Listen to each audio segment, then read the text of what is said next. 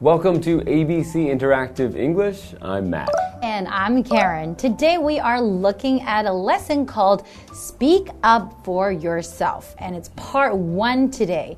So we're talking about speaking up for yourself. Are you the type of person that would speak up for yourself? Yeah, you know, I think I am, and I think I learned this from when I was very young in elementary school. Hmm. So I wasn't always the type of person to speak up for myself. I was always the shortest kid in my class. Aw, so were you ever bullied? Did people push you around or mistreated you? Yeah, I think around like third grade, there started to be one bigger boy who started to push me around a bit. Hmm. And at that time, I decided I was going to change something. Okay, what did you do? So from that day, I started doing push ups every night before I went to bed. How about now? Do you still do push ups every night? I do them, yeah, actually, I do do them every night and every morning now. So, Are you serious? Yes. So, ever since third grade? yeah, so because I did the push ups then, I then had, felt I was, you know, strong enough to speak up for myself and to hmm. tell the bully to stop and to speak up and protect myself from the bullying. Wow, that is wonderful. Wow, so you didn't really want to speak up for yourself in the beginning because you felt you were too little and too skinny, Yeah, right? too small and too too weak at that time. So I needed to be stronger. Wow. So can you you can show everybody your muscle. This is from doing push-ups for many many years. Go. Look how strong Matt is right now. So you gotta, you know, take care of yourself and then you can also learn to speak up for yourself. That's right. Mm.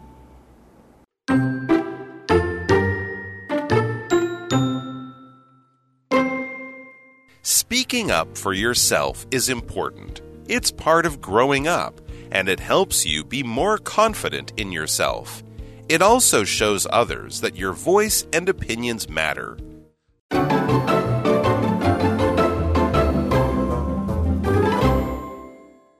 Everyone. Today we're looking at our article Speak Up for Yourself and we're looking at part 1. Mhm. So you told everybody that you've learned to speak up for yourself, right?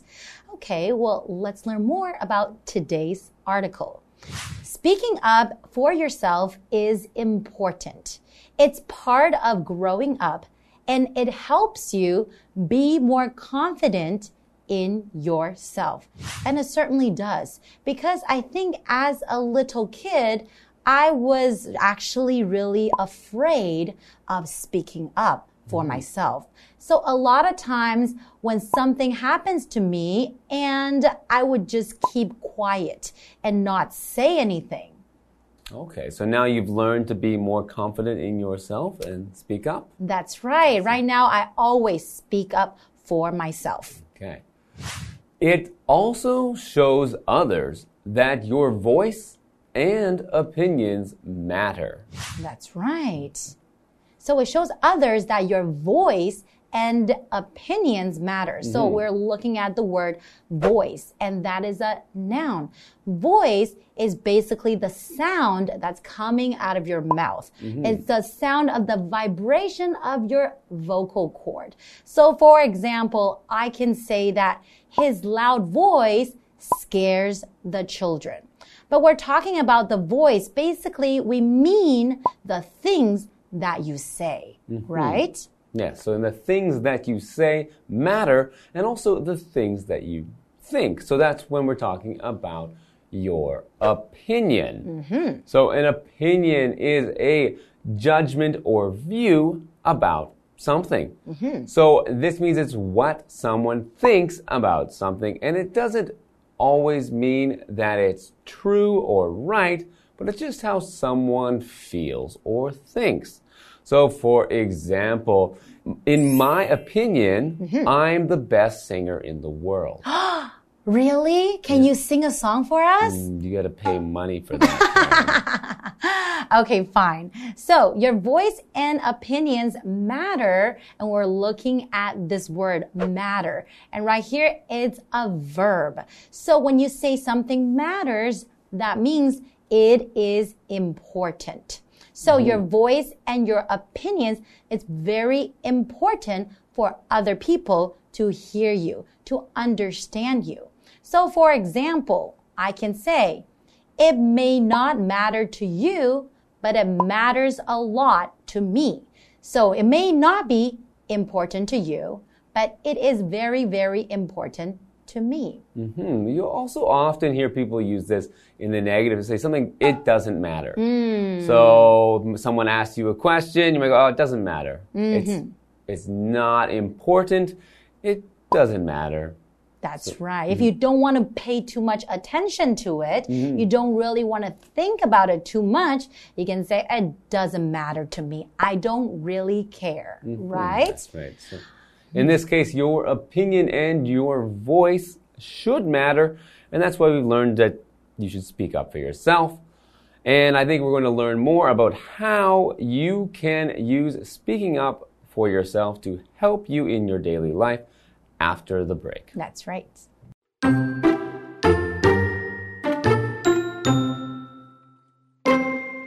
So, what exactly is speaking up? It's when you express what you think in an honest manner. In addition, you usually do it to support or defend somebody or something. For example, you don't stay silent when someone makes fun of your friend. Also, when someone wrongs you, you tell them so, and it's not right.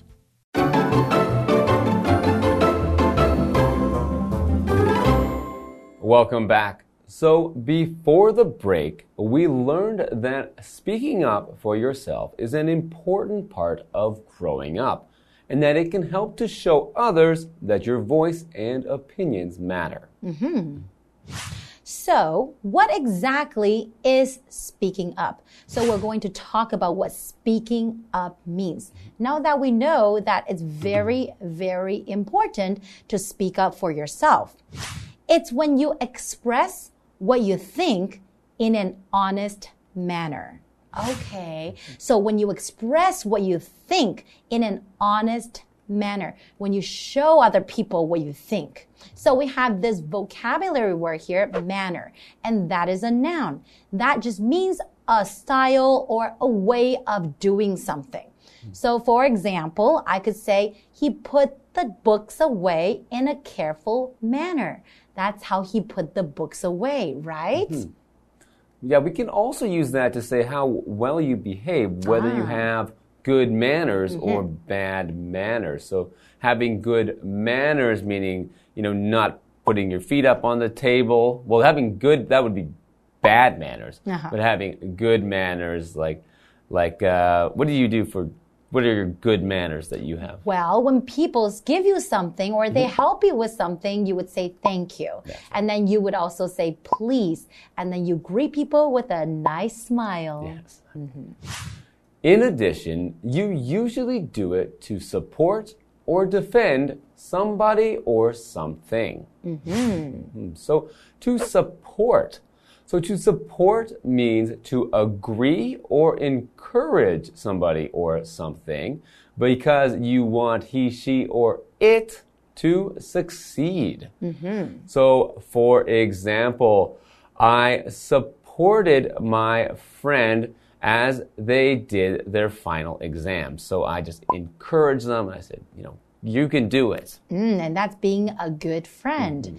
And defend is our next vocabulary word, and that is a verb. So when you say you defend somebody, you're basically protecting them from maybe attacks from other people or criticisms. Some people saying something not nice to them or something that may hurt them. You want to protect these people. So you would defend them, right? Hmm.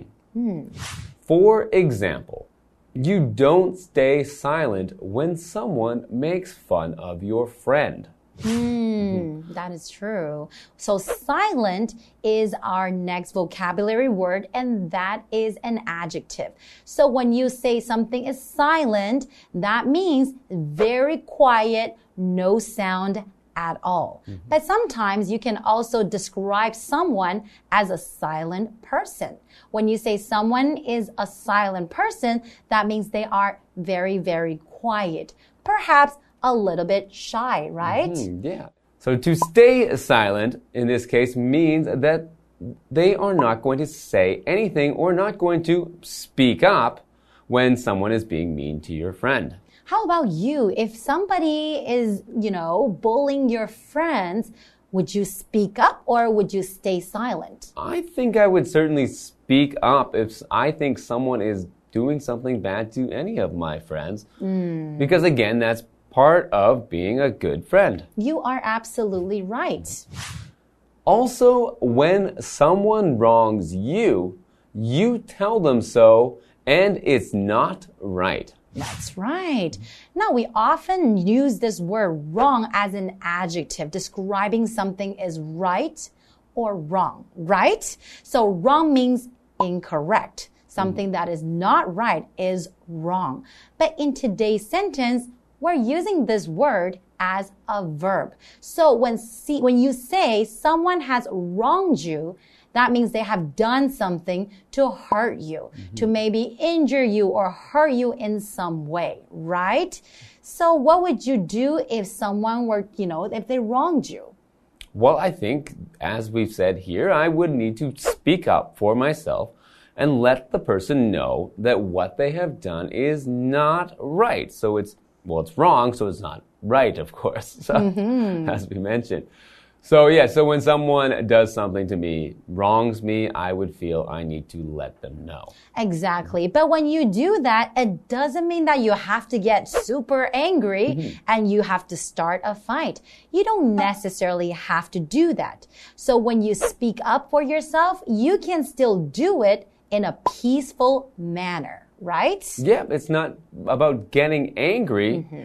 It's just about letting, maybe letting the other person know how you feel and letting them know that, that you feel that what they have done is not the right thing to do. Exactly. Just be very frank, be very honest, and you can ask them to please step back, right? Mm-hmm. That's right. Mm-hmm. So I think we'll learn some more about how to speak up for yourself when we get into part two next time. So we'll see you guys next time. Bye-bye. Bye.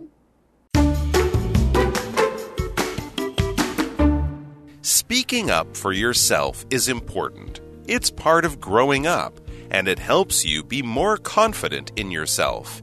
It also shows others that your voice and opinions matter. So, what exactly is speaking up? It's when you express what you think in an honest manner. In addition, you usually do it to support or defend somebody or something.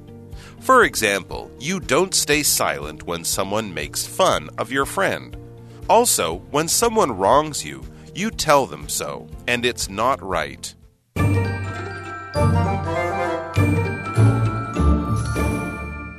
Hi, I'm Tina。我们来看这一课的重点单字。第一个，voice，voice 名词，发言、发言权。The group represents the voice of the students。 这个团体代表了学生的发言权。Represent 就是代表。下一个单字，opinion，opinion 名词，意见、看法。What's your opinion on this project？你对这个专案有什么看法？下一个单字 matter，matter 动词，重要，有关系。Money doesn't matter to Mike，金钱对 Mike 来说不重要。最后一个单字 silent，silent 形容词，沉默的，安静的。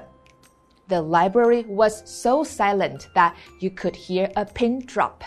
这个图书馆非常安静，你甚至能听到针掉落的声音。Pin 就是别针、大头针，那么 drop 就是掉落的意思。接着我们来看重点文法。第一个 grow up，成长、长大，这是一个不可以分开的动词片语哦。我们来看看这个例句。Danny wants to be a doctor when he grows up. Danny 长大之后呢，想要成为一名医生。下一个文法，somebody is confident in 加名词，表示某人对什么事情有信心。Confident 指的是有信心的、确信的，它的后面必须加上介系词 in 才可以接受词哦。我们来看看这个例句：Naomi isn't confident in herself. Naomi 对自己没有信心。最后一个文法，in an honest manner，诚实的、真诚的，这是一个副词片语。manner 指的是态度、举止。我们来看看这个例句。Mia always speaks to her friends in an honest manner. Mia 总是以真诚的方式跟她的朋友说话。以上就是这一课的重点单词跟文法，我们下一课再见喽，拜拜。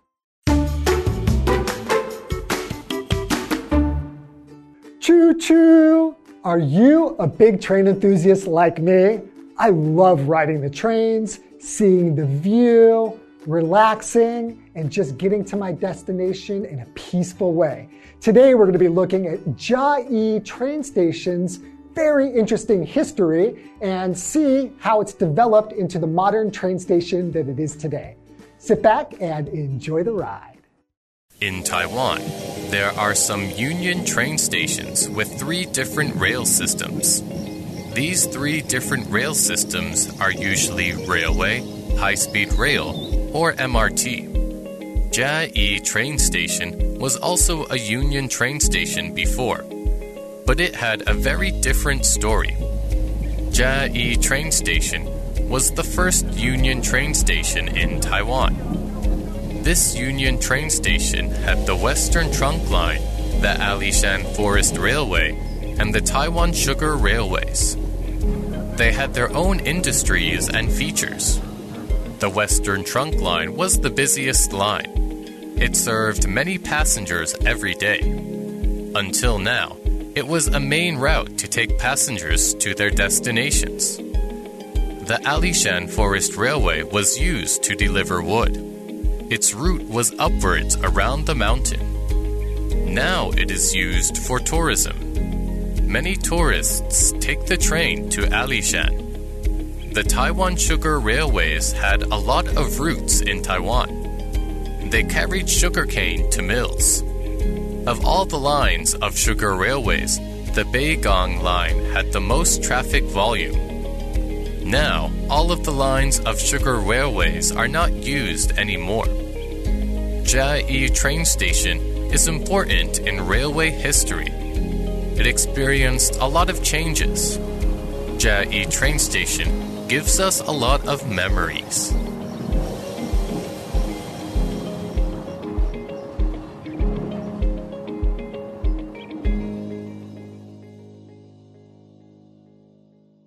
Jiayi train station definitely has a very colorful and interesting history.